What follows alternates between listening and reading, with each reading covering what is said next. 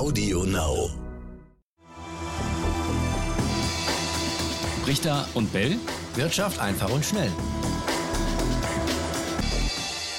Und damit herzlich willkommen zu einer neuen Folge Brichter und Bell. Wirtschaft einfach und schnell. Raimund Brichter, wie immer telefonisch zugeschaltet. Grüß dich, Raimund. Grüß dich, Etienne. Grüßt euch da draußen. Raimund gerade gegessen, habe ich gehört. Was gab's bei dir?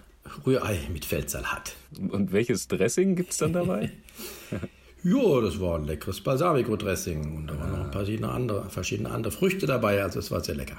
Sehr gut. Also bestens gestärkt für die aktuelle Folge. Wir wollen heute über äh, den Präsidentschaftswahlkrimi sprechen, denn Stand heute, wir äh, zeichnen Freitagabend diese Folge auf, die ihr jetzt heute am Montag hört, gibt es noch keinen Sieger. Es wird weiter ausgezählt. Aber Joe Biden, ähm, der demokratische Herausforderer, der liegt vorne. Raimund, ich würde gerne ein paar Tage ähm, zurückgehen, nämlich Anfang der Woche, wo die Wahl abgelaufen war, es aber noch kein Ergebnis gab ging es an den Börsen erstaunlicherweise ziemlich äh, nach oben. Dabei heißt es auch immer, Unsicherheit, die ja bestanden hat und auch immer noch besteht, ist, ist Gift für die Börsen. Wie erklärst du das? Also, das ganze äh, Teil ist wirklich eine Riesenschlappe, nicht nur für die Wahldemoskopen, die versagt haben, ich glaube, da sind wir uns einig, sondern die Börsendemoskopen, die haben ebenfalls versagt. Die haben nämlich genau vorausgesagt, ähm, wenn es zu einer Pattsituation kommt und wenn dann auch noch Trump dagegen äh, aufbegehrt und vielleicht äh, Klagen einreicht, was er ja tatsächlich macht, dann werden die Börsen darunter leiden. Das Gegenteil ist passiert. Das äh, ist eigentlich Wasser auf meine Mühlen. Das zeigt nämlich, äh, wir haben darüber schon häufig gesprochen, dass ähm, die Börsen zu großen Teilen ein Eigenleben führen und das, was wir hineininterpretieren, nicht unbedingt immer äh, tatsächlich auch äh, das ähm, Dominierende sein muss. Ähm, wir haben gesehen, in der vergangenen Woche, also jetzt, wenn wir Montag senden, in der vorvergangenen Woche gingen die Börsen nach unten. Der DAX hat 1000 Punkte verloren und jetzt hat er wieder 1000 Punkte zugelegt. Was haben wir gesagt, als es runterging? Mhm. Da hieß es, ja, Corona ist doch klar, die Corona-Zahlen steigen. So, jetzt sind die Corona-Zahlen weiter gestiegen, am Wochenende über 20.000 Neuinfektionen hat niemanden interessiert. Die Börse ist gestiegen. Der DAX ist fast 1000 Punkte wieder nach oben gegangen. Daran sieht man, das sind alles nur nachträglich erfundene, könnte man sagen, Begründungen oder gesuchte Begründungen und gefundene Begründung ist vielleicht besser. Ganz erfunden sind sie ja nicht. Man versucht dann eine zunächst vielleicht unerklärliche Börsenentwicklung zu erklären. Kommen wir zurück zu den US-Wahlen. Was ist denn da passiert? Da haben die jetzt plötzlich äh, ich sage doch erfunden, auch eine Begründung, warum sie trotzdem gestiegen sind. Warum wohl? Ja, genau, weil es eine Pattsituation ist und weil keiner von beiden jetzt durchregieren kann. Das sei plötzlich gut für die Börsen, weil dann auch die Regulierung vielleicht nicht so scharf ist, wie wenn einer tatsächlich durchregieren kann. So, das war dann die Begründung. Ist doch sehr fadenscheinig. Aber es sind immer Narrative, sag ich, Erzählungen, die dann einer oder mehrere äh, in Umlauf bringen und wenn sie einigermaßen plausibel klingen, dann werden sie von der Mehrheit übernommen und sowas diesmal genauso.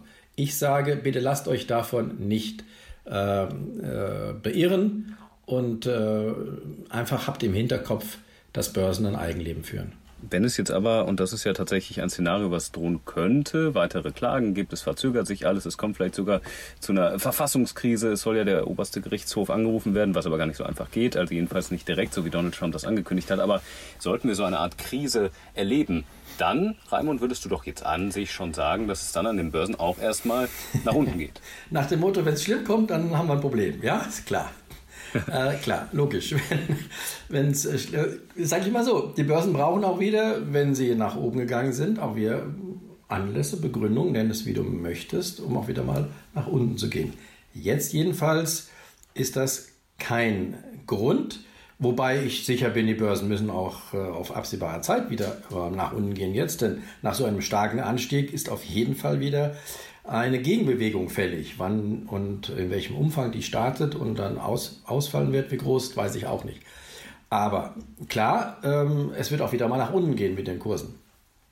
Ähm, andererseits sollten wir vielleicht auch etwas cooler sein und einfach nur ähm, auch Vertrauen haben in die amerikanische Verfassung, in, die äh, politische Verfassung, in die Verfassung auch der, der Gerichtsbarkeit und äh, einfach mal sicher sein, da kann der Trump vielleicht ähm, ein Zampano spielen und, und äh, Rumpelstilzchen. Äh, letztendlich wird er vermutlich keinen Erfolg haben damit. Hm.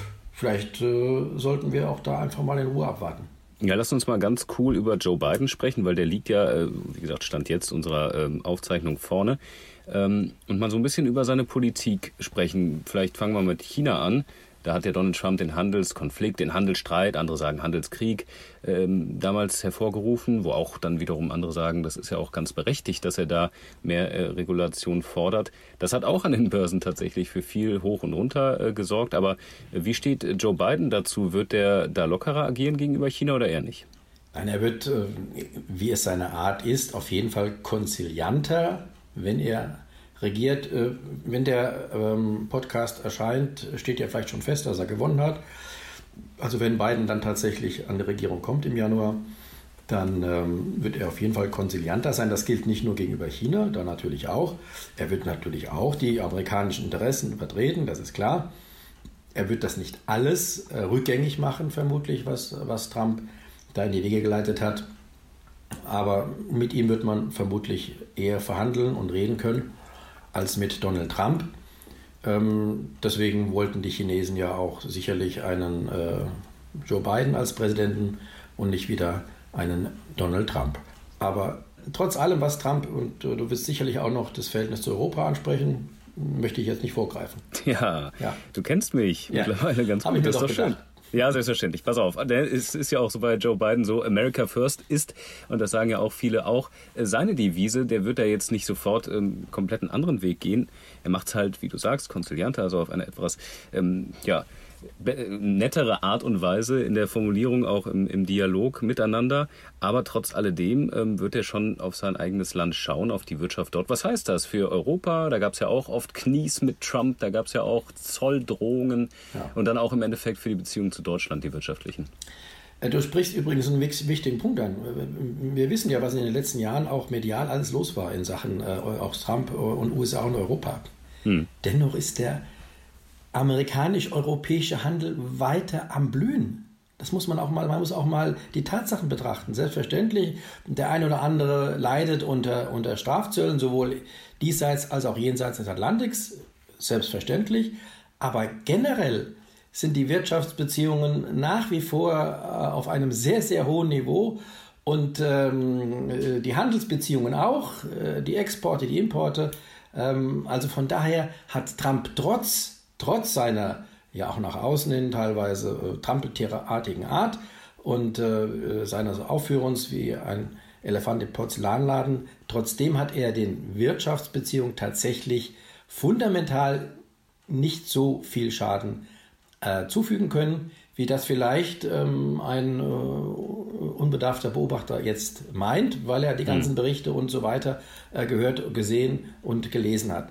Also ich will mal sagen, auch ein Herr Biden wird ähm, auf die amerikanische Wirtschaft selbstverständlich Wert legen, aber auch er wird Europa gegenüber konzilianter sein. Was vom Tisch sein dürfte mit ihm wären die zusätzlichen Strafzölle für Autos, die ja noch im Gespräch sind bei Trump. Ne? Mhm. Das äh, glaube ich nicht, dass ähm, ein Herr Biden diese einführen wird und wird vielleicht auch das ein oder andere, was an Strafzöllen ähm, in die Wege geleitet worden ist, auch wieder zurückdrehen. Also auch da kann man im Prinzip relativ gelassen sein. Aus Berlin gibt es übrigens auch noch keine Äußerungen äh, von der Bundesregierung zur aktuellen Situation. Da will man einfach abwarten, ja. bis es einen feststehenden Sieger gibt. Richtig. Genau. Das sind Nicht so, so wie Slowenien. Slowenien hat gleich dem Herrn Trump schon äh, gratuliert. ja, so unterschiedlich kann man es machen. Genau. Lass uns, lass uns noch ganz schnell über die, ähm, die wirtschaftliche Lage in den USA schauen. Du hast es ja gerade schon angesprochen, dass Trump da, ähm, was jedenfalls ähm, Exporte und ähm, Beziehungen zu anderen Ländern, Kontinenten angeht, äh, gar nicht so schlechte Dinge äh, fabriziert hat.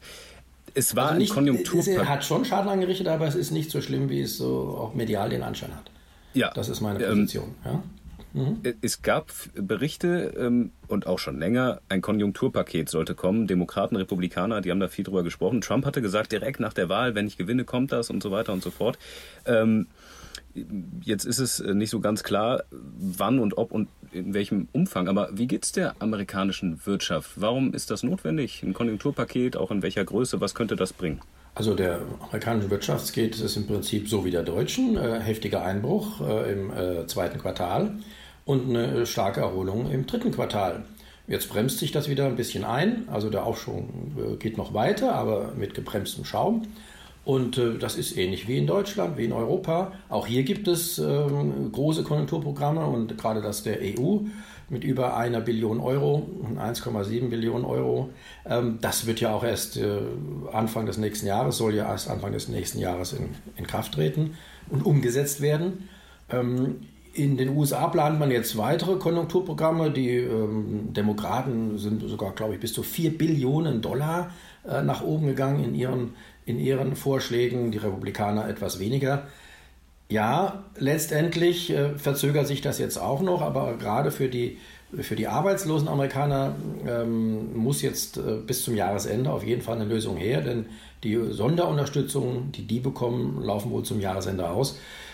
Ich bin auch relativ zuversichtlich, dass bis zum Jahresende ein Konjunkturprogramm in irgendeiner Art und Weise in den USA verabschiedet werden wird.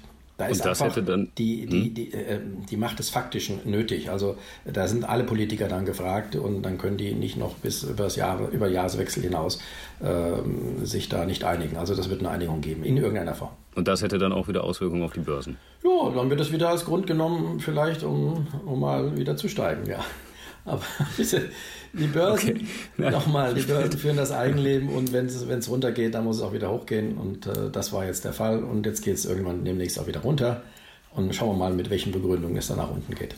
Spätestens, wenn es soweit ist, äh, sprechen wir drüber genau. und ihr könnt. Sprechen wir wieder drüber. Ja, selbstverständlich. Und ihr könnt uns gerne was ja. äh, schreiben, Anregungen, Kritik auch zu unserem Podcast. Wir haben eine E-Mail-Adresse brichter und bell.ntv.de De und dann freuen wir uns, wenn ihr beim nächsten Mal auch wieder einschaltet. In diesem Sinne, ciao, ciao, bis zum nächsten Mal.